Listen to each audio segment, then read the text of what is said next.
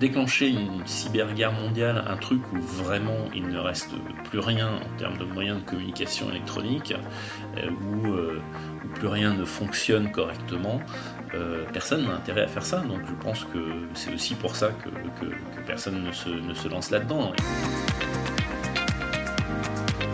Les éclaireurs du numérique, le podcast qui décrypte les enjeux cachés d'Internet.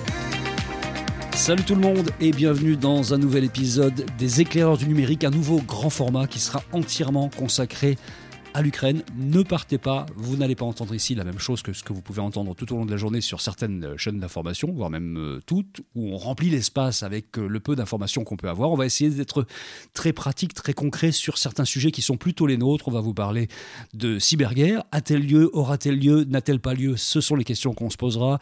Est-ce qu'il y a une guerre qui vit à travers les réseaux sociaux et de quelle façon se passe-t-elle? Qu'est-ce que c'est que tous ces hackers qui vont en ordre euh, dispersé pour faire des actions, Anonymous en tête ou pas, et puis on parlera aussi de ce qui se passe de façon très concrète avec des actions de reflet, et ça tombe bien parce que on sera quatre pour cet épisode, et le quatrième ce sera Antoine Champagne. Salut Antoine. Bonjour quitter, toi, on te connaît comme ça sur les réseaux sociaux et notamment sur, sur Twitter, tu es euh, journaliste fondateur de Reflet, reflet.info, tu collabores régulièrement au Canard à Mediapart. On a déjà l'occasion de faire un truc ensemble, c'était en juillet dernier, j'ai vérifié. On parlait de Pegasus, hein, la petite chose venue d'Israël, et euh, on a le plaisir de, parler avec toi. On va détailler ce que fait Reflet dans un deuxième temps, et puis on va parler de cyberguerre ou pas cyberguerre dans un premier. Les autres avec lesquels on parle, bah, c'est euh, par exemple moi-même, Bertrand Lenôtre, mais aussi Damien Douani. Salut Damien. Bonjour à toutes et à tous. C'est aussi Fabrice Epelbois. Salut Fabrice. Salut. Et pour commencer, et euh, pour rester dans le thème euh, jaune et bleu finalement, on a quelque chose à vous annoncer qui concerne à la fois l'Ukraine et les NFT et les éclaireurs. Et c'est Damien qui va nous parler de tout ça, cette histoire de NFT des éclaireurs. Ouais, en fait, on a, on a, voilà, on s'est dit que d'abord, ce serait bien d'essayer d'aider. Euh, c'est la moindre des choses, euh, nos amis ukrainiens. Et en fait, on a discuté avec une, une start-up qui se lance euh, de quelqu'un que certains connaissent bien ici, qui s'appelle, enfin, l'entrepreneur s'appelle Carlos Diaz. C'est un serial entrepreneur qui a fait plein de choses, qui est français, qui est basé à San Francisco. Il a lancé une plateforme qui s'appelle uncut.fm. Et son idée, c'est en fait de lier les podcasts avec les NFT. Donc, les NFT, on en a déjà parlé ici. Je vais pas vous expliquer euh, euh, le principe de ces jetons non fongibles. Euh, le fait est que l'idée est la suivante, c'est de faire en sorte de faire une sorte de collecte, on va dire de collecte de fonds de zéro, sécurisé par la logique de, NFT, donc bien sûr de blockchain derrière. donc le principe, ce sera quoi? Eh bien, en allant sur uncut.fm ou bien en regardant dans la description de ce podcast le lien qui y sera, eh bien, vous allez pouvoir acheter simplement avec votre carte bancaire, pas besoin d'avoir un truc compliqué, un portefeuille de crypto ou autre vous pourrez acheter un, NFT de cet épisode. Euh, il va y en avoir 50 de disponibles. Euh, donc vous pourrez acheter un de ces euh, jetons et cet argent ira directement sur le compte crypto du gouvernement ukrainien pour les soutenir. Voilà, donc en gros c'est sécurisé.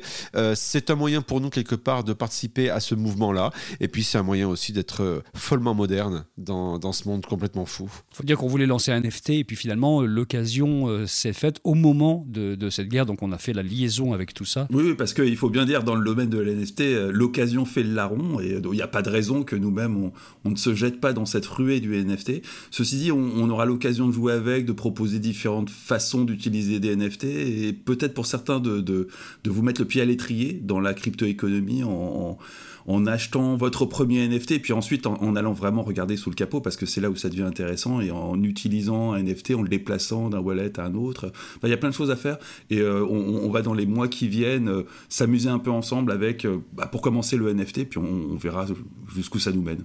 En attendant, vous allez sur le lien dans la description pour pouvoir participer à tout ça. Évidemment, on ne prend pas un centime là-dessus, hein. ça va directos là où ça doit aller, les sommes qui seront récoltées avec ce premier NFT des éclaireurs du numérique.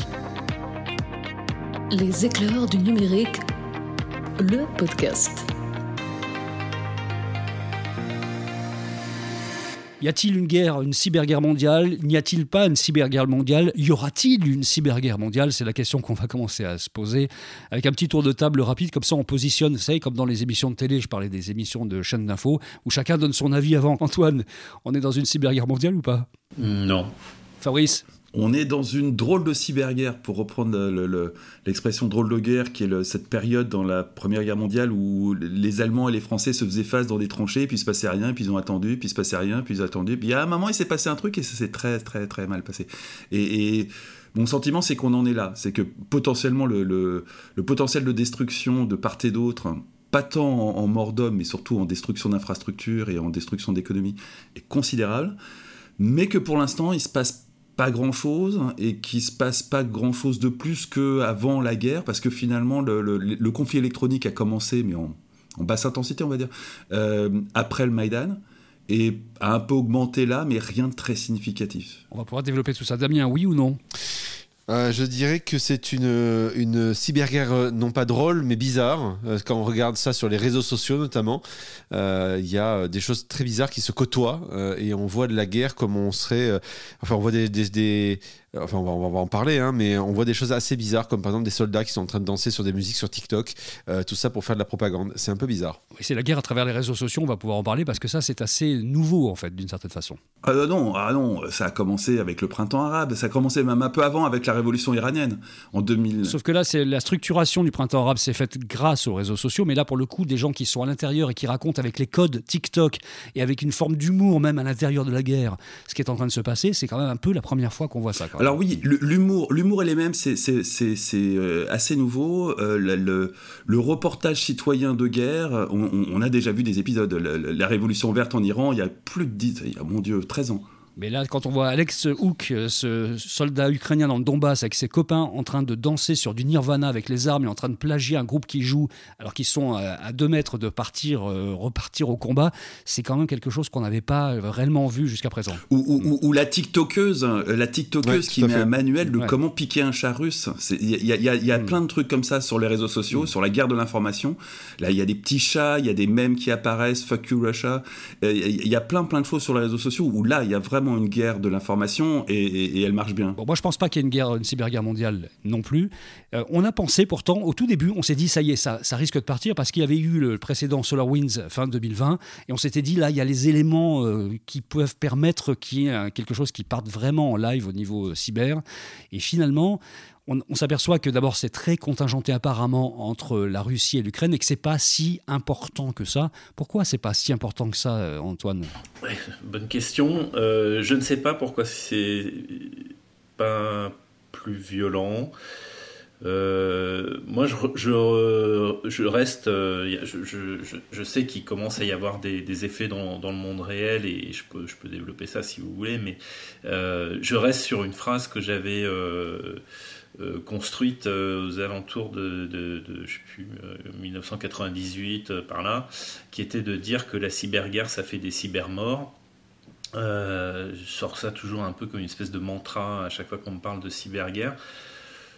Pourquoi? Parce que je trouve ça toujours un petit peu bizarre de, mettre entre guillemets sur le même plan euh, une vraie guerre qui fait euh, des vrais morts avec des civils euh, qui sont dans des situations absolument catastrophiques, ce qu'on voit encore une fois en Ukraine, qu'on avait vu avant en Syrie ou ailleurs, en Libye.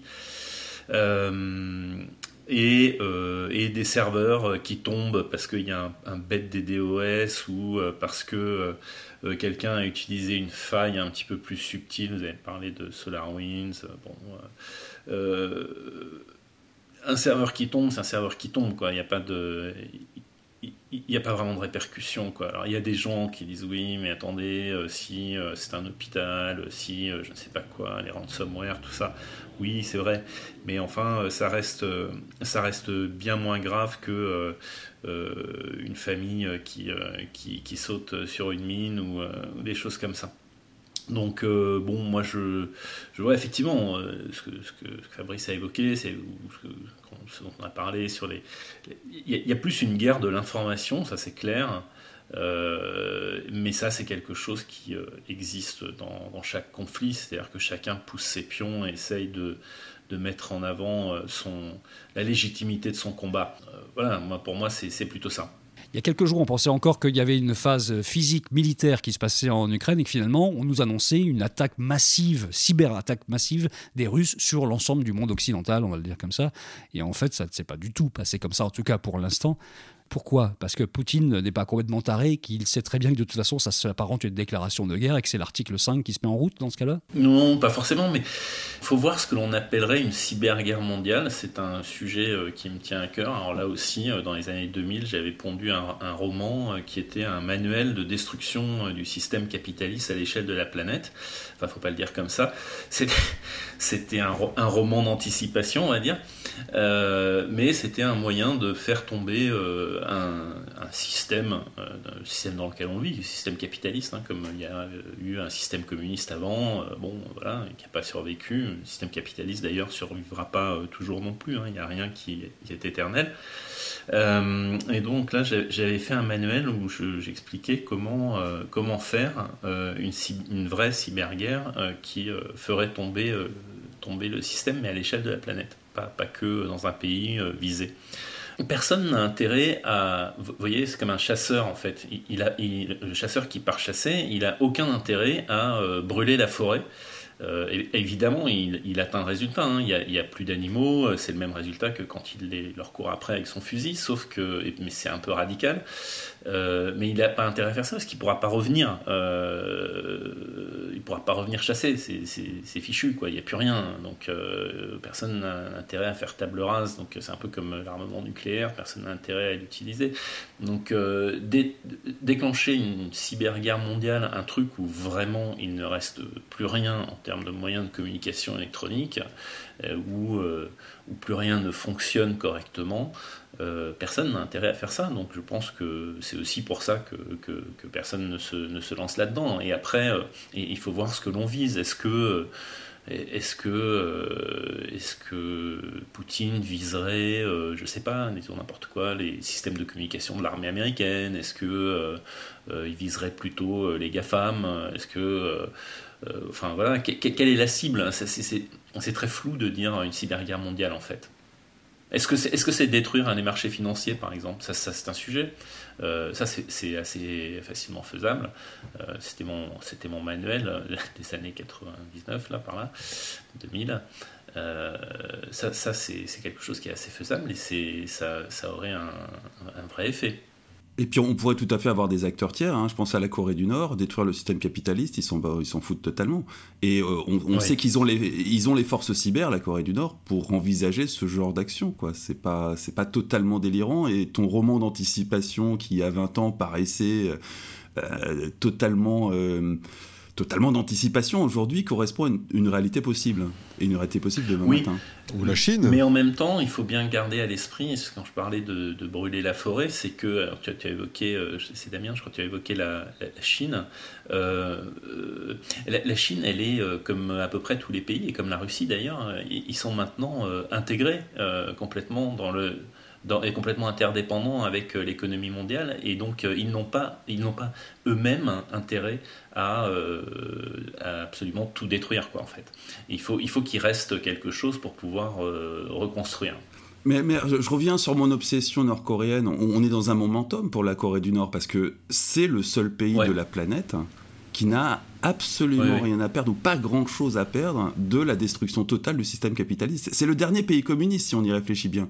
Tous les autres sont soit intégrés, totalement et parfaitement intégrés comme nos amis chinois, soit bon an mal an, vivent en bonne entente dans leur système, mais, euh, mais malgré tout euh, sont quand même très très très dépendants. Les Nord-Coréens, eux, pas du tout. C'est une vraie possibilité ça, Antoine?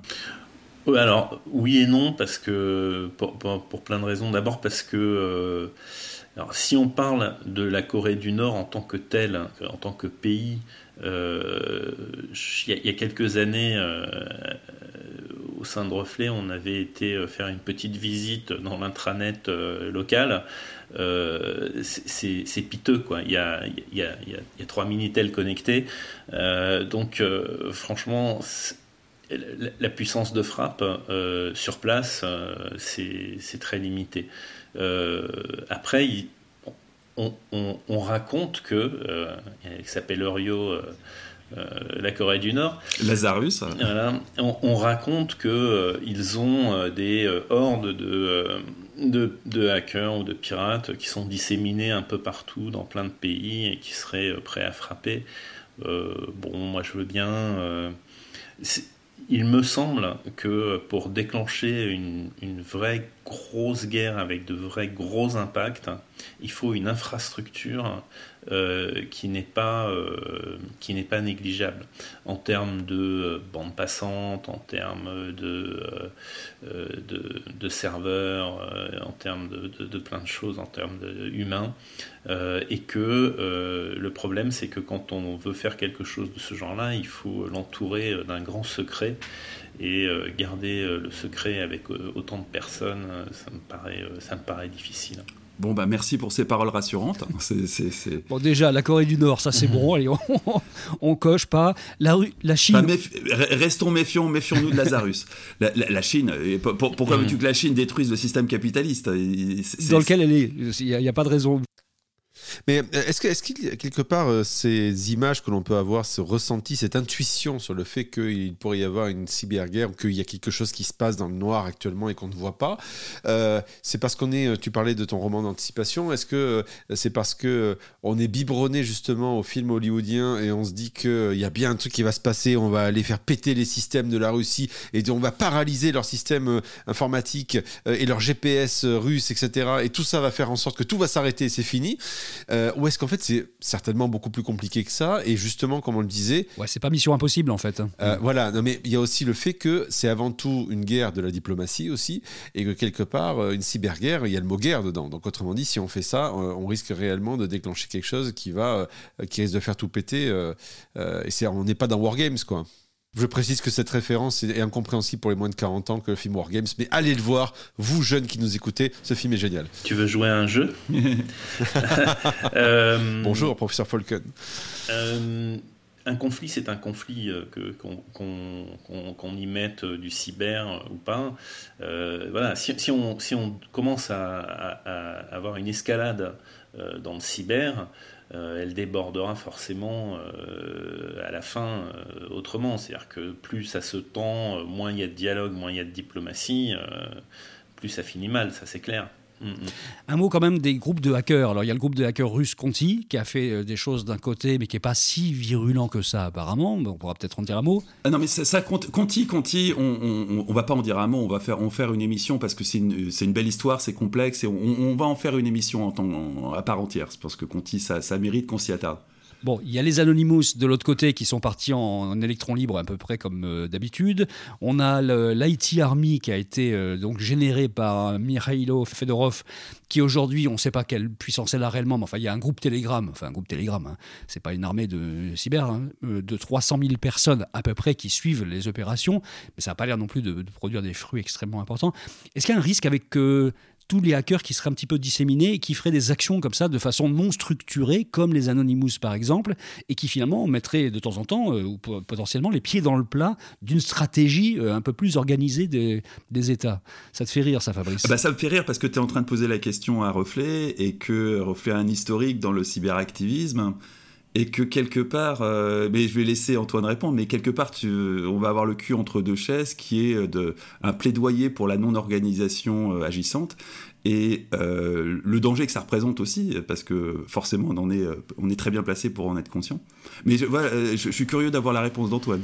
Oui, non, mais effectivement. Est-ce que ce bordel entre Anonymous et les organisations diverses et variées, est-ce que tout ça, c'est positif, c'est négatif? Comment, comment le comprendre? Eh ben, on verra à la fin, je pense, parce que euh, effectivement, comme tu dis, euh, il y a euh, il y a un intérêt à ce qu'il y ait toutes sortes d'actions différentes. il y a des choses plus ou moins, plus ou moins intelligentes qui vont être faites. après, exemple, Bluetooth, autre cofondateur de Reflet, immédiatement, dès que Anonymous a commencé à, a essayé de recruter, a fait un petit thread euh, sur Twitter pour expliquer que c'était pas si simple que ça et qu'il euh, y avait quand même un risque pour ceux qui s'engageaient dans ce genre de choses de se retrouver devant un tribunal euh, pour pas un rond et puis qu'en plus on n'a aucune idée de qui appelle à faire ces actions et de ce que ça va vraiment déclencher. Qu'est-ce que ça veut dire? Ça veut dire que c'est comme pour tout, quoi. Plus plus on prend de, je pense que plus on prend de l'âge et de la bouteille, euh, plus on fait des choses euh, réfléchie et, maline et que plus on est jeune et plus on fait des trucs un peu foufou quoi donc on, ne réfléchit pas forcément aux conséquences de ce que l'on fait on peut penser que ce que l'on fait a, un, effet bénéfique et en fait in fine ça c'est un, très mauvais une très, mauvaise action en termes de, de, conséquences. Quoi. Donc euh, euh, voilà, encore une fois, dans un conflit, euh, chacun instrumentalise les, les, opinions et les gens, chaque, chaque partie instrumentalise les opinions et les gens, et in fine, ben, on peut avoir des gens qui se laissent embarquer dans, des trucs qui, qui, ont, qui, ont, qui, ont, des conséquences inverses du souhait initial avec le plaisir de faire de la com. Anonymous a toujours ce côté-là aussi de on est une, on est une légion, donc on ne sait pas exactement combien on est, mais on sait communiquer sur la moindre petite action, y compris ce piratage pendant quelques minutes de trois obscures chaînes russes et dont on n'a pas une trace absolue, donc euh, ça a pesé que dalle dans l'histoire, mais par contre ça fait le tour du monde. Donc euh, on est dans la com et ouais, ça va nous permettre de glisser sur le fait qu'on est dans une guerre de la communication aussi, vraiment là. Complètement. Totalement, parce qu'Anonymous, c'est vraiment une forme hybride. On est à cheval entre euh, des choses qui relèvent du cyber gentil, plutôt de la manifestation, le DDoS, le defacing. Parfois, le bruit qui permet à des choses plus sophistiquées de se dérouler euh, de façon plus discrète et, bien moins visible. Et puis, euh, la guerre sur les réseaux sociaux, où là, Anonymous a une force de frappe qui est indéniable et qui, est acquise depuis depuis le printemps arabe, hein, grosso modo. Ils sont internationalisés avec le printemps arabe. Ils, sont, ils ont vraiment réapparu de façon magistrale à l'occasion de l'Ukraine. Ils vont probablement rester. Et puis, il y a un déferlement d'opérations sur les réseaux sociaux qui sont toutes... Euh, c'est spectaculaire. On, a, je le disais tout à l'heure, la, la, qui donne un manuel de comment récupérer le char pour, euh, qui a été abandonné par les Russes, et visiblement il y en a beaucoup. On a un déferlement de petits chats parce que visiblement les Ukrainiens sont euh, très très très euh, chats et chatons, ce qui fait que du coup sur les, réseaux sociaux comme Instagram, il y a immédiatement une espèce de solidarité internationale à travers les, diplomates que sont les chats euh, et les ambassadeurs que sont les chats qui, marchent en plein. Les chats contre les chats. C'est exactement ça, les chats contre les chats et ça marche d'un point de vue informationnel. On, a Zelensky qui se transforme en Churchill version Twitter euh, et qui est quand même assez spectaculaire hein, parce que c'est un sacré destin qu'il a ce type et qui se déroule sous nos yeux et c'est quand même très bluffant. Et sur le, terrain des réseaux sociaux, là pour le coup, la, guerre en Ukraine a gagné mais à plate couture euh, quasiment dès le démarrage. C'est impressionnant. C'est-à-dire que oui, ce qui est assez impressionnant à voir, c'est euh, la maîtrise des Ukrainiens qui bien sûr déjà connaissent très très bien l'outil informatique. Hein, mais là on n'est pas là-dessus. C'est quand il y a une guerre informationnelle qui est assez troublante et qui montre deux camps on a d'un côté un camp euh, russe euh, particulièrement monolithique et euh, on va dire à la russe, hein, c'est-à-dire en gros, quand on voit certaines images de, on va dire du Conseil de sécurité de, Poutine qui est pété de trouille face à Poutine, où Poutine et ses tables de 10 mètres de long ou de 20 mètres de long, on s'en rend même plus compte, qui d'ailleurs deviennent des mêmes, hein, celui en passant. Et, de l'autre côté, donc, donc une information qui est très, qui est très, on va dire très très, enfin, très à la russe, au sens tel qu'on l'imagine, le côté guerre froide. On a l'impression d'avoir des images des années 80 qui remontent. Hein. C'est-à-dire que d'un côté, comme dirait Fabrice, on a l'impression d'avoir 20 ans quand on voit les images qui viennent de la Russie. Et de l'autre côté, du côté euh, des Ukrainiens, on a un président qui est ancien euh, acteur, qui aujourd'hui euh, enfin, raconte les choses. Quand on regarde son, compte Twitter, c'est juste dingue ce qu'il se raconte. Et qui fait de la diplomatie en ligne et qui appelle à l'aide en ligne. vous avez énormément de gens qui, aujourd'hui, effectivement, sur les comptes Twitter ou sur Instagram, sur TikTok, qui relatent ce qui se passe à l'intérieur. Moi, je suis allé regarder, par exemple, le, compte de, euh, de, de la. Vous avez plusieurs trucs, mais par exemple, Miss Ukraine. Truc, truc là le plus qui pourrait paraître le plus futile oui, du fantastique Miss Ukraine. Le compte de Miss Ukraine qui est qui est sur, sur Instagram, enfin qui est troublant. Vous la voyez en train avec les armes etc. Avec trois photos en dessous, vous la voyez en maillot de bain en vacances. Trois photos après, vous la voyez en train de prendre les armes, et le tout avec une esthétique Instagram qui est respectée. Parce que vous la voyez dans la neige avec un manteau blanc et avec les armes. Enfin, c'est juste délirant. Et vous dites, c'est la... ceci dit, soyons honnêtes, hein, Tsahal faisait ça il y a déjà des années en matière de communication numérique. Mais, mais c'est vrai que là, c'est plus spontané, on va dire. Il y a quelque chose qui est troublant, si tu veux. Il y a une sorte de mélange des genres. Et à la fois, tu te dis, c'est la vraie vie, si je puis dire, mais quand même qui est romancée avec les codes de la plateforme, que ce soit Instagram, TikTok, Twitter. Euh, mais qui donc remontre montre quand même une vraie vie, mais avec quelque chose qui est très bizarre et qui cohabite avec des choses qui sont beaucoup plus futiles. On, a des codes Instagram qui nous montrent quelqu'un qui se prépare à la guerre et qui est évidemment pas du tout préparé à la guerre. Hein. Elle avait d'autres ambitions il y a encore un mois. Et, là-dessus, on voit tout le pays passer à la guerre. Et l'une des choses qui a d'ailleurs résonné de façon très malaisante dans cette solidarité vis-à-vis de l'Ukraine, qu'on n'a pas vu se déclencher en Europe pour d'autres guerres comme la Syrie, euh, c'est que là, effectivement, on a à voir euh, un univers TikTok, un univers euh, ukrainien qui ressemble terriblement nôtres. Ils ont des petits chats, ils ont des intérieurs dans leurs appartements qui sont très similaires aux nôtres, ils ont des problèmes de bobo comme trouver un restaurant euh, vegan euh, à Kiev, euh, ils ont des modes de vie de... ils, sont traversés par les mêmes courants culturels qui sont en train de, de gazouiller dans, dans l'Occident, et, et ça, par les réseaux sociaux, ça passe remarquablement bien. Antoine je crois, je crois que c'est ça qui est assez intéressant finalement, plus que l'idée d'une cyberguerre, c'est que finalement l'Ukraine, avec son président euh, en, tête de, de, de, fil, euh, a complètement euh, fabriqué un narratif, hein, complètement gagné. la guerre des, des, cœurs et des esprits, c'est-à-dire que finalement tout le monde marche dans le, dans, cette histoire parce que euh, y a euh, un, président euh, qui, a, transformé ça en, sitcom en fait. En gros il est grâce à internet il a construit l'histoire en quelques jours il a construit l'histoire de la guerre en Ukraine euh, alors, on, on, mord ou on mord pas, c'est une autre question, mais finalement, on, se rend compte que s'il y a encore euh, dix ans, euh, ceux qui construisaient l'histoire de, des, conflits, c'était les, chaînes de télé, Aujourd'hui, c'est plus du tout le cas. Quoi. Tout, se passe sur, sur, ces réseaux.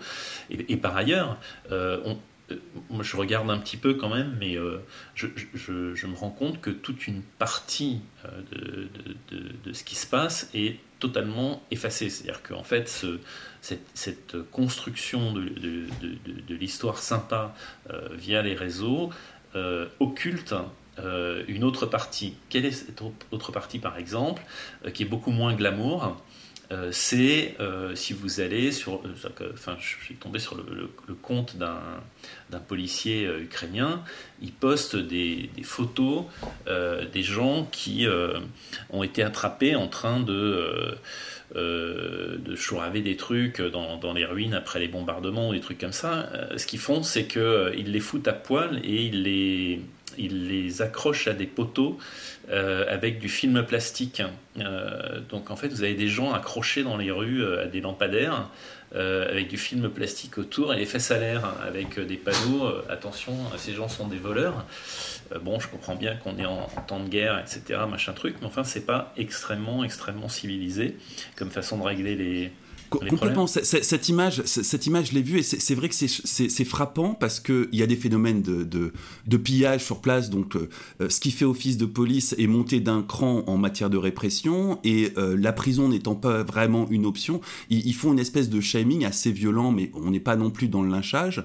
Et, c'est vrai que ces images ne sont pas ressorties. Il, faut aller les chercher pour les trouver. Ce qui ressort, c'est un côté euh, Instagram glamour alors que dans d'autres conflits, ces images auraient été immédiatement ressorties et surtout instrumentalisées par la partie adverse, qui, clairement, pour l'instant, ne le fait pas. C'est très étonnant. Et c'est pas euh, et c'est pas fini parce que euh, il y a euh, aussi alors en fait là je suis tombé dessus hein, avec nos histoires de, caméras en Ukraine on regarde aussi un peu les caméras en Russie et sur une caméra en Russie il y avait un message qui avait été inscrit sans doute par des sans doute par des Ukrainiens euh, qui renvoyait vers un site que je suis allé euh, visiter. Euh, reste à prouver que c'est bien un ministère ukrainien comme ce qui est marqué sur le site qui a, monté ce, site-là, mais on voit toutes sortes de vidéos de prisonniers de guerre russes euh, qui euh, appellent euh, leurs parents au téléphone, ils sont filmés en train de les appeler, et qui finissent un peu tous sur un mode Vive l'Ukraine. et qui disent qu'ils savent pas pourquoi ils sont là, qu'ils sont désolés, etc. Ils sont tous assez violemment blessés, hein, ils ont tous des bandages pas possibles. C'est totalement interdit par, par les conventions de, de montrer des, des, prisonniers de guerre. visiblement, l'Ukraine s'assied complètement là-dessus. Donc ça, ça apparaît pas. Bon, puisqu'on était avec toi, Antoine, on va rester avec toi et on va, comme dans les émissions un peu sérieuses, tourner un jingle, tout simplement. Les éclairs du numérique, l'invité. Pour ceux qui viennent d'arriver, ce qui est marrant de dire ça dans un podcast, puisqu'on n'est pas en direct de toute façon, donc vous êtes arrivé normalement au début du podcast, mais enfin on ne sait jamais. Vous arrivez par hasard comme ça après une demi-heure de podcast. Notre invité, c'est Antoine Champagne, qui est fondateur, euh, cofondateur de Reflet, reflet.info, collaborateur régulier au Canard et à Mediapart, journaliste, hacker également. On a parlé de cyberguerre, on a parlé de la guerre de l'information. On va parler précisément avec toi, Antoine, de ce qui se passe euh, au niveau de Reflet, parce que vous avez fait plein de choses qui ont fait parler d'elle.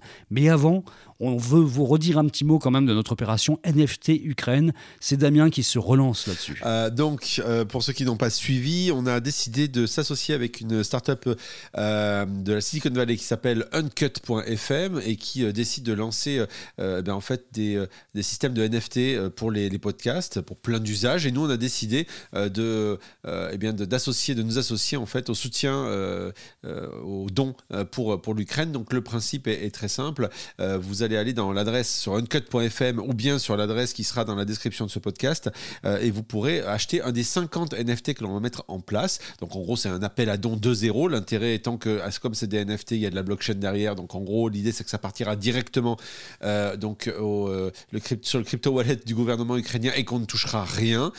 et l'idée pour nous aussi de tester le principe des NFT justement, puisque nous sommes les éclaireurs du numérique. Donc nous éclairons justement, nous testons ça. Donc tester le principe des, des, NFT dans un, on va dire, dans, bah, typiquement dans du, recueil de dons pour euh, le conflit actuel. Juste une petite précision, Damien, on, est, nous ne sommes pas dans du, de la collecte de dons 2.0, nous sommes dans de la collecte de dons 3.0. Attention, c'est le Web 3. 3.0, tu as bien raison, pardon. Attention, les, vieux doivent vraiment s'upgrader. C'est une opération de patching qui va prendre un peu de temps et euh, bah forcément, il y a, comme tout, euh, tout patching, il y a toujours des petits, des petits bugs à droite à gauche. Voilà, tu as, tu, as, tu as noté, effectivement, il faut encore que je me mette à niveau là-dessus.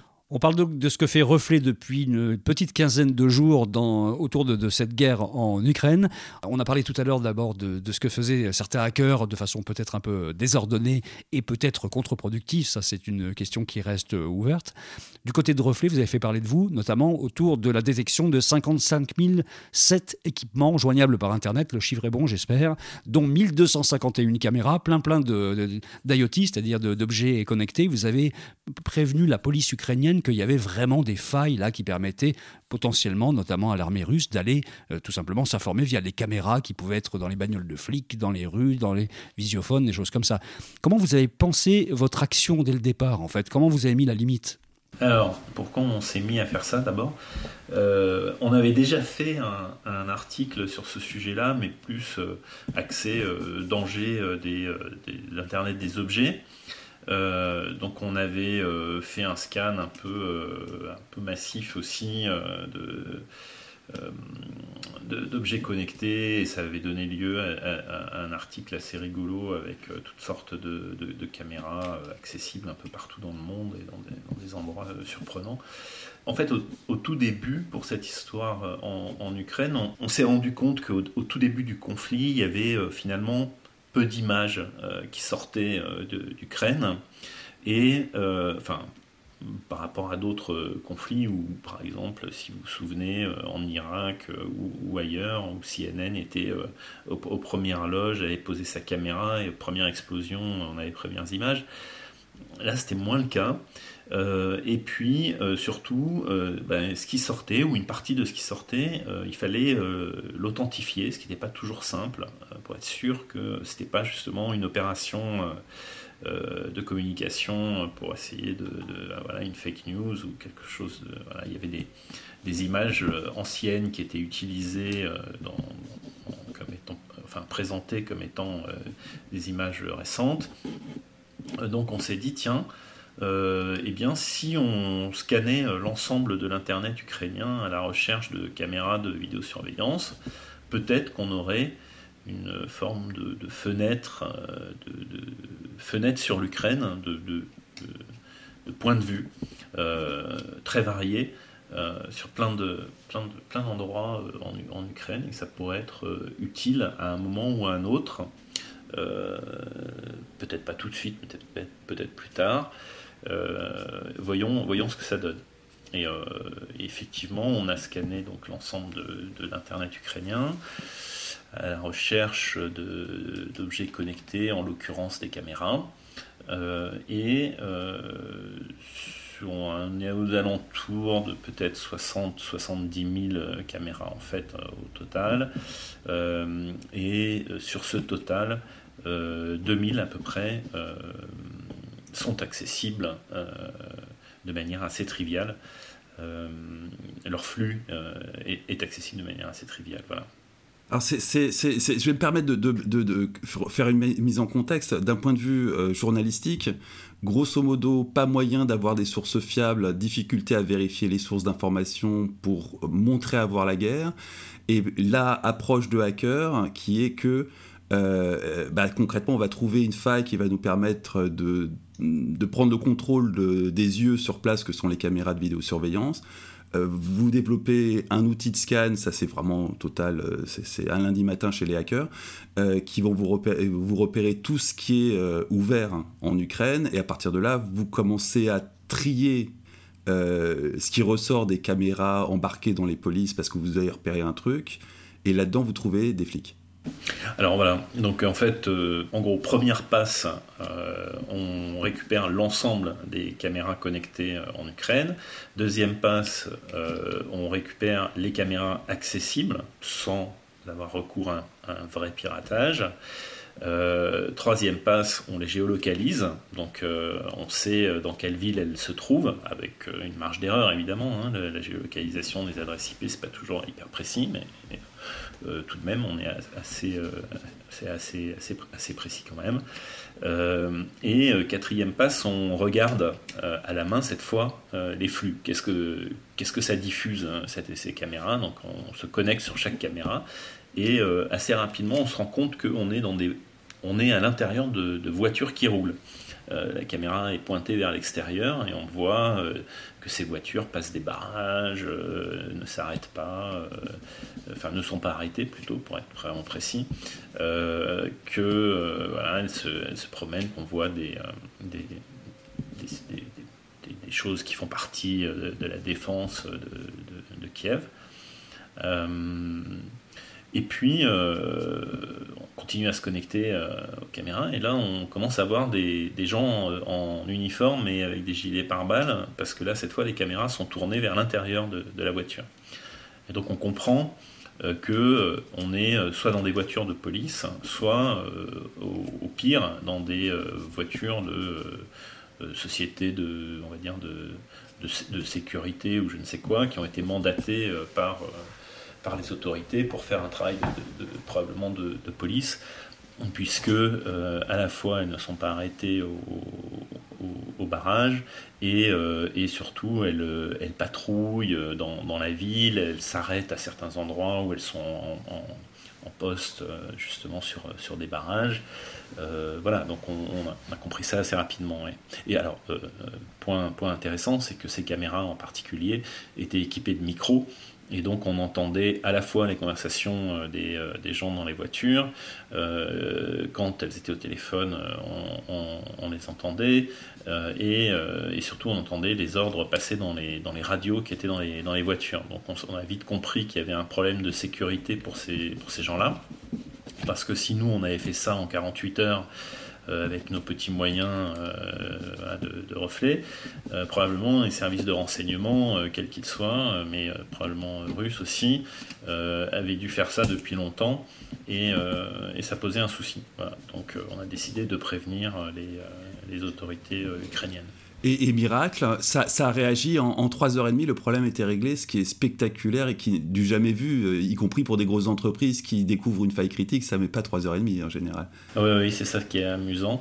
Euh, c'est qu'on a donc envoyé un journaliste à, l'ambassade d'Ukraine à Paris avec un document qu'on avait euh, compilé euh, qui racontait notre, notre démarche en quelques lignes et ensuite quelques copies d'écran de ce que l'on avait pu voir et enfin la liste des adresses de ces caméras.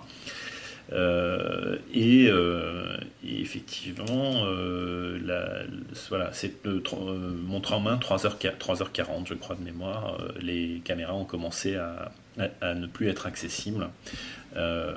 ils sont effectivement très très efficaces parce que en temps de guerre, sous les bombes, avoir une chaîne de commandement qui fonctionne comme ça, et, surtout une, vraie efficacité à fermer les flux. Euh, comme dit Fabrice, ça ne se voit pas dans des entreprises, même des grosses entreprises. C'est-à-dire que quand on fait remonter des failles, le temps de correction peut s'étaler en semaines, voire en mois. Non, mais quand tu vois que tu as des développeurs ukrainiens qui continuent à pousser du code sous les bombes, à propos, je, lisais un article sur le sujet l'autre jour, tu te dis que ces gens-là sont... Ah, ils sont probablement pas en Ukraine. Hein. Ils sont probablement pas en Ukraine. Il y, en a beaucoup qui, qui, se sont exilés très rapidement et qui continuent à taffer. Que... Ce que je veux dire, c'est que ces personnes-là, manifestement, ont une capacité, on va dire, de réactivité euh, dans le côté du numérique qui a l'air assez euh, efficace. Et l'exemple que tu viens de donner euh, est quand même troublant, on va dire, en termes d'efficacité. Oui, oui, c'est très très rapide, franchement, on s'y attendait pas du tout et on était un peu embêtés d'ailleurs parce qu'on savait pas très bien ce qu'on allait faire de notre trouvaille avec ça si les caméras n'étaient pas coupées. Oui, enfin, vous, vous alliez pas publier, vous, n'auriez pas publié si, si, le, problème n'avait pas été résolu. C'est une, une non-question. Hein. Est-ce qu'on pourrait euh, parler de, de, Reflet en général, parce que c'est pas le premier conflit dans lequel Reflet est impliqué, loin de là, euh, et c'est là où Reflet aujourd'hui, à ce moment précis, devient d'une pertinence totale. Euh, peut-être que pour comprendre ça, il faudrait remonter à l'histoire de Reflet. Alors, disclaimer, hein, disclosure, je fais partie de l'histoire de Reflet, j'ai euh, écrit dans Reflet, euh, j'écrirai probablement encore demain. Euh, donc, je, ne suis absolument pas objectif dans le regard porté sur ce média. mais même malgré tout, je suis bien placé pour comprendre à quel point, là, en ce moment, il y a une pertinence très particulière. On est, on est né en 2011 printemps arabe, euh, et très vite on s'est fait connaître sur la dénonciation de technologies de surveillance de masse euh, déployées euh, par des démocraties occidentales dans des dictatures ou des États policiers comme le Maroc, la Libye, la Syrie, etc.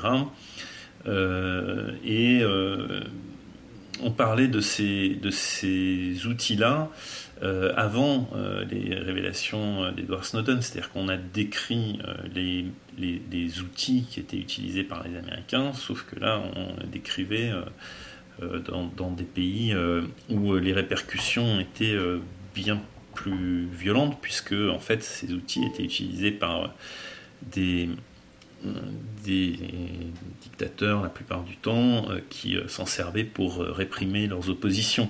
Donc ça, alors là, quand on parlait tout à l'heure de d'effets dans le monde réel du cyber, quand vous avez des interceptions de l'ensemble du trafic Internet d'une personne et que vous en servez pour orienter des interrogatoires musclés, voire des tortures, ça a un effet très, très évident. Euh, donc, euh, donc, très vite, quand on a, vu ces choses-là, euh, on s'est dit qu'il fallait agir d'une manière ou d'une autre. on peut agir, bien sûr, sur un plan journalistique, c'est-à-dire révéler ces, choses-là, faire des articles pour expliquer comment ça marche, qui a vendu quoi à qui, etc. On l'a beaucoup fait. On a mis en cause Amesis, on a mis en cause Cosmos, on a mis en cause Blue Coat, etc. Euh, mais euh, pas uniquement. Par exemple, en Syrie, effectivement, avec des groupes de hackers, cette fois, on a pendant un moment détourné le trafic Internet des Syriens. Alors, c'était par roulement de, 10 à 20 000 personnes, détourner leur trafic Internet pour qu'à chaque fois qu'ils tapent une, adresse, ils se retrouvent en fait obligatoirement sur des pages qu'on avait déployées euh, un peu partout. et qui leur expliquait que leur communication était écoutée par leur gouvernement, comment ces communications étaient écoutées et comment se protéger et même pour les Syriens, on les invitait à venir discuter dans une salle de discussion sur, sur Internet. On a vu apparaître euh, des, Syriens qui se demandaient ce qui leur arrivait. Euh, et probablement des gens des services de renseignement aussi, euh, locaux.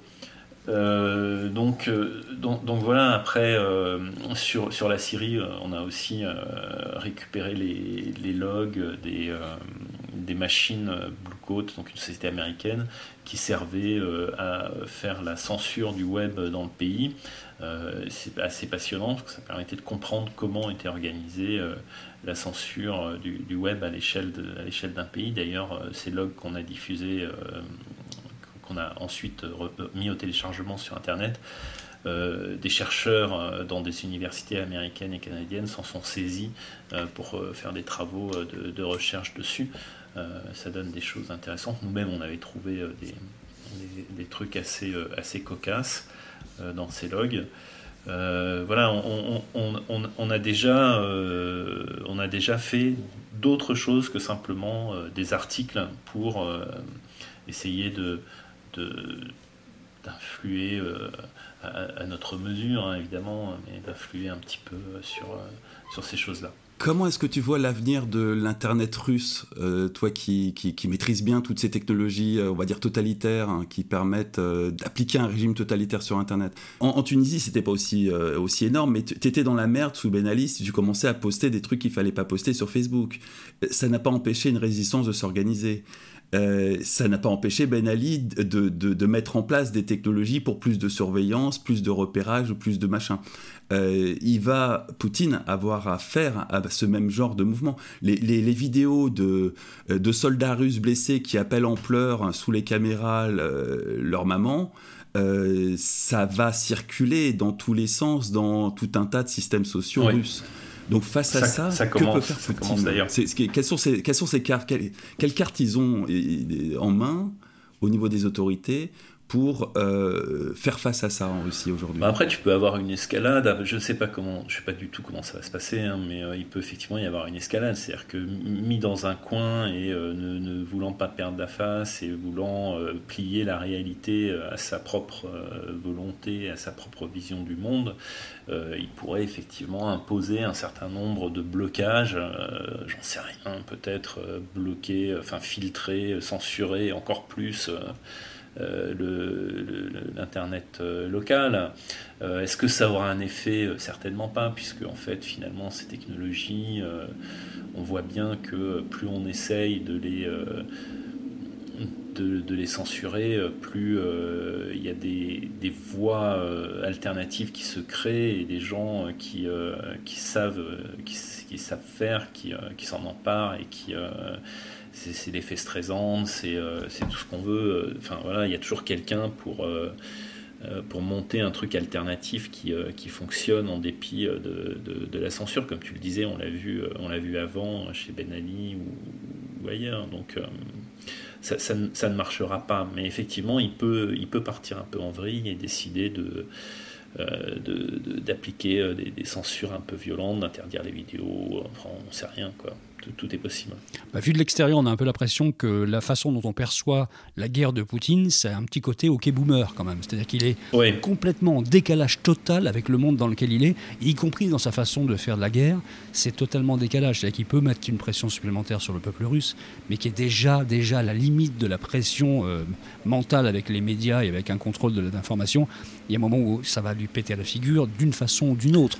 Alors la question, c'est est-ce qu'il va réagir avant et de façon extrêmement violente et désordonnée, voire même criminelle, ou pas? C'est un peu la question. Ou est-ce que d'autres vont se rendre compte de ça et euh, lui loger une balle dans la tête avant qu'il devienne complètement taré C'est un peu la question qui se pose en ce moment. Hein. un peu.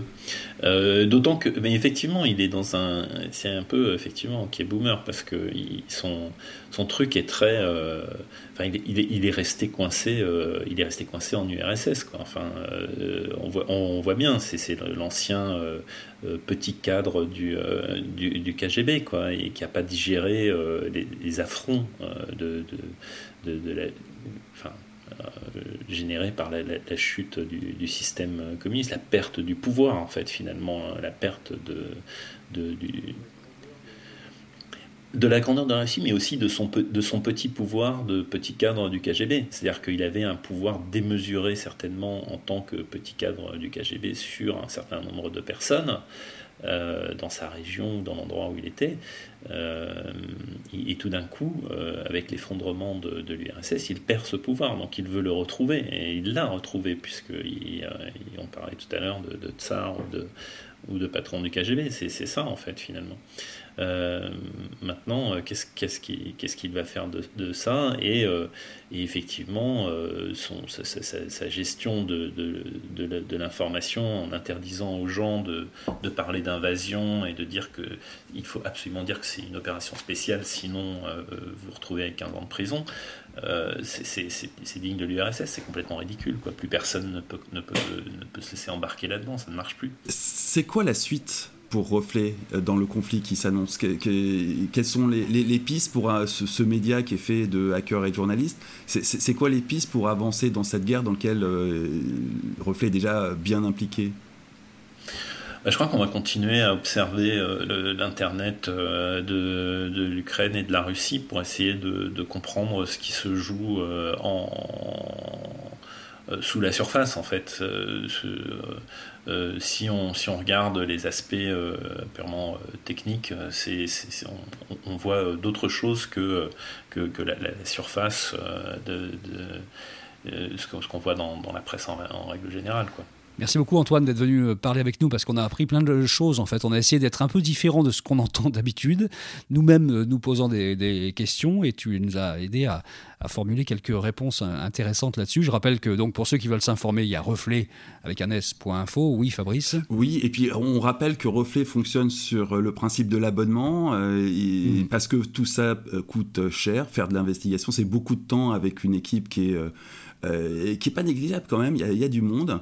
Euh, et donc, quinzaine de euh, personnes, c'est ça? Ouais, Et, il faudrait, faudrait, vraiment là maintenant que les, abonnements décollent parce qu'il y a des choses à faire. Il y a un regard très particulier à apporter sur le conflit en cours. Et tout ça repose sur une petite équipe de journalistes bien rodés qui sont, qui sont là depuis une dizaine d'années et qui, qui, analysent typiquement ce genre de trucs. Donc c'est le moment de s'abonner à Reflet, évidemment de s'abonner au podcast des éclaireurs. On n'a jamais fait autant appel à votre portefeuille que dans ce podcast, hein, très sérieusement. Je ne sais pas si, c'est une première. Et puis évidemment, euh, Antoine, c'est aussi Quittez-toi, K-I-T-E-T-O-A, sur euh, les réseaux, sur Twitter notamment, pour suivre aussi euh, en permanence ce que tu fais. Merci beaucoup d'être venu une fois de plus dans ce, podcast. On aura plaisir à te réinviter à peu près quand tu veux. Et malheureusement, quand l'actualité va encore nous servir un truc bien crade qui va nécessiter qu'on en rediscute. Merci Antoine. Merci, merci beaucoup. Merci de m'avoir invité. Merci. Merci à toi. Les éclairs du numérique, le cabinet de curiosité. Et la troisième et dernière partie du podcast des éclairs du numérique en version grand format, et grand format mérite bien son nom pour cet épisode, c'est le cabinet de curiosité. Chacun amène pendant quelques secondes quelque chose qui l'a marqué, euh, via le web ou pas d'ailleurs, et on essaie d'échanger là-dessus. On commence avec toi Damien. Alors, euh, dans cet épisode, on a parlé de la guerre en Ukraine, de Poutine, de tout ce qui est en train de, toutes les calamités qui sont en train de tomber dessus après le Covid, tout ça. Eh ben, c'est pas fini. Je vous dis 2022, c'est 2021 en version Netflix, puisque euh, une pierre japonaise censée renfermer un démon depuis près de 1000 ans vient de se briser en deux euh, du côté de la, de la préfecture de Fukushima et de, de ah, Tokiji. Euh, bref, c'est la merde, hein, je vous le dis. Donc, parce qu'au Japon, faut pas déconner avec les, avec les esprits. Donc, effectivement, c'est cette pierre qui était censée depuis 1957, enfin, au moins, été recensée en 1957 et censée donc renfermer un, esprit démoniaque depuis plus de 1000 ans. Eh bien, il vient de se casser en deux. Alors, on ne sait pas si c'est fait exprès, si c'est l'usage du temps. Est-ce que quelqu'un est venu la casser? Est-ce que c'est une répercussion de la guerre en Ukraine ou autre chose? Allez savoir. Les cas de figure, il se peut que éventuellement euh, on n'ait pas fini avec les problèmes. Ça s'est passé il y a quelques mois d'ailleurs sur CNews en direct avec un bibelot qui s'est cassé la gueule et sorti de là un mauvais génie en Z finalement qui a déferlé et comme quoi, comme quoi finalement on n'a pas fini avec ça. Fabrice alors moi, je vais vous parler euh, du mercato en cours, euh, parce que euh, là où tout un tas de gens sont en train de faire une campagne présidentielle, hein, du côté de la République en marche, eux, ils se contentent de préparer un remaniement ministériel. Le reste, l'élection s'est pliée. Et, j'ai observé dans un, délai très court deux changements à venir. Le premier, il a été très médiatisé, c'est le, départ de Cédrico, qui va nous quitter, hein, qui va rejoindre le privé. Alors il y a, y a des, des, paris en cours sur Twitter sur est-ce qu'il va aller chez Microsoft, est-ce qu'il va aller chez Google Est-ce qu'il va aller chez Capgemini euh, on, va voir, c'est un vrai Ou chez McKinsey. Ou chez McKinsey. Et, Moi, j'y crois moins, McKinsey. Je, je, pense qu'il faut organiser des vrais paris sérieux avec du pognon dans la blockchain parce que c'est pas très compliqué à faire techniquement. Euh, et c'est non, non, vraiment, il y a vraiment quelque chose à faire. Je vais en parler à des camarades. Et puis l'autre, euh, l'autre plus important, j'ai envie de dire, c'est le départ de Guillaume Poupard. Guillaume Poupard qui était le patron de l'ANSI. Donc l'ANSI, c'est grosso modo le ministère de la Défense cyber, on va dire. Euh, euh, et, personne ne sait à ce stade où il va aller. Alors là aussi, pourrait euh, se terminer chez McKinsey ou, ou, chez Capgemini, oh, certainement pas chez Microsoft, ça serait quand même choquant. c'est un militaire, il, a un sens de l'honneur qui l'empêchera d'aller chez Microsoft. Mais toujours est-il qu'il pourrait aussi devenir un ministre du numérique ou du cyber, parce que finalement, comme le dit si bien notre bon président, nous sommes en guerre et que pour le coup, oui, un, ministre de la cyberdéfense, qui, euh, un ministère de la cyberdéfense chapeauté par Guillaume Poupard et qui serait peut-être un peu plus écouté par les autres que euh, juste un, placard au, ministère des Finances, ça pourrait avoir de la gueule. Euh, moi, c'est mon pari. mon, mon, pari, c'est Cédric chez Microsoft et Guillaume Poupard dans un ministère de la cyberdéfense surtout au moment où l'armée française est en train d'étoffer ses troupes euh, cyber, avec, euh, avec euh, comme cyber, qui compte maintenant 4000 personnes quasiment, avec l'ANSI à l'intérieur, hein, et 5000 en, en prévision. C'est bizarre ce, ce, départ au moment où vraiment il y a quelque chose qui se structure de façon de plus en plus forte en fait. En, tout cas, si Guillaume Poupard se retrouve à aller travailler chez Capgemini, c'est un très très très mauvais signe pour, pour la France. Moi, je voulais dire un petit mot de, greenwashing, on connaissait, puis là maintenant c'est le blue and yellow washing qui a lieu. Donc d'un côté, vous avez des gens qui euh, assument le rôle de méchants, Total Energy, qui décident de, continuer à tranquillement faire du pétrole russe, et puis euh, pour l'instant, il n'est pas question de changer. Et puis de l'autre côté, vous avez des soi-disant gentils qui sont en train de se refaire une virginité, ou qui essaient de se faire une virginité euh, avec l'histoire de l'Ukraine, et je pense à la FIFA notamment. Vous savez que la Coupe du Monde de football aura lieu en novembre-décembre prochain. La FIFA a tout de suite dégainé son interdiction de l'équipe russe dans la Coupe du Monde. Quand on connaît un peu la FIFA, ça fait rire deux secondes déjà, parce qu'ils viennent d'un univers intellectuel où on est plutôt à l'extrême droite qu'ailleurs. Et Dezio, ils font ça alors que la Coupe du Monde va avoir lieu après ce qu'on peut appeler quasiment un génocide de travailleurs. 6500 personnes qui sont mortes pour que soient construits ces stades. Une Coupe du Monde qui va se jouer donc sur des terrains qui seront autant de grands cimetières, dans un crime écologique absolu. Et la FIFA n'a rien trouvé de mieux que d'essayer de, se positionner pour essayer de gratter un tout petit peu d'image là-dessus. Je trouve ça absolument odieux. À la limite, je préfère encore le cynisme total de Total Energy, justement, qui au moins dit Moi, j'ai rien à foutre, je suis là pour faire du pognon et je continue à faire du pognon. Que cette espèce de. Oui, monsieur, mais les stades seront climatisés. Absolument. Et de toute façon, ça se fera sans moi. J'ai décidé que je ne regardais pas une seconde de cette espèce de connerie sublime que sera cette Coupe du Monde au Qatar. Bon, merci beaucoup, Damien Douany. Merci, Fabrice Epelboin. N'oubliez pas le NFT dont on vous a largement parlé. Le lien est dans le texte associé. Hein. Et puis si vraiment vous n'avez pas envie de payer un, NFT pour soutenir l'Ukraine, c'est vous qui voyez. Mais dans tous les cas de figure, vous pouvez euh, mettre, et ça vous coûtera 0 euros, une petite étoile sur les différentes plateformes de balado-diffusion ou un commentaire. Et sachez-le, balado-diffusion, il nous a sorti le terme officiel, lui. Dis donc. Exactement, j'aime beaucoup ce terme euh, et qui permet, qui permet de nous faire remonter dans les classements et qui nous permet par exemple de nous faire repérer comme l'a été récemment les podcasts éclaireurs euh, dans, le, dans le podcast, dans, pardon, dans l'article des aides de l'ADN euh, qui a été le, podcast éclaireur qui grâce à vous a été repéré comme étant un des podcasts absolument à suivre à côté, à côté de, de gens illustres comme France Culture ou Arte. On était très bien entourés quand même, merci. C'était la petite touche Damien Douany de chaque fin de podcast. Merci Damien, merci Fabrice, merci de plus loin à Antoine Champagne qui a participé très largement à l'élaboration de ce podcast. Et merci à vous tous. Salut, on se retrouve bientôt. À bientôt. Les éclairs du numérique, un podcast de Bertrand Lenôtre, Damien Douany et Fabrice Epelboin. Vous avez aimé ce podcast? Retrouvez-nous sur leséclaireursdunumérique.fr.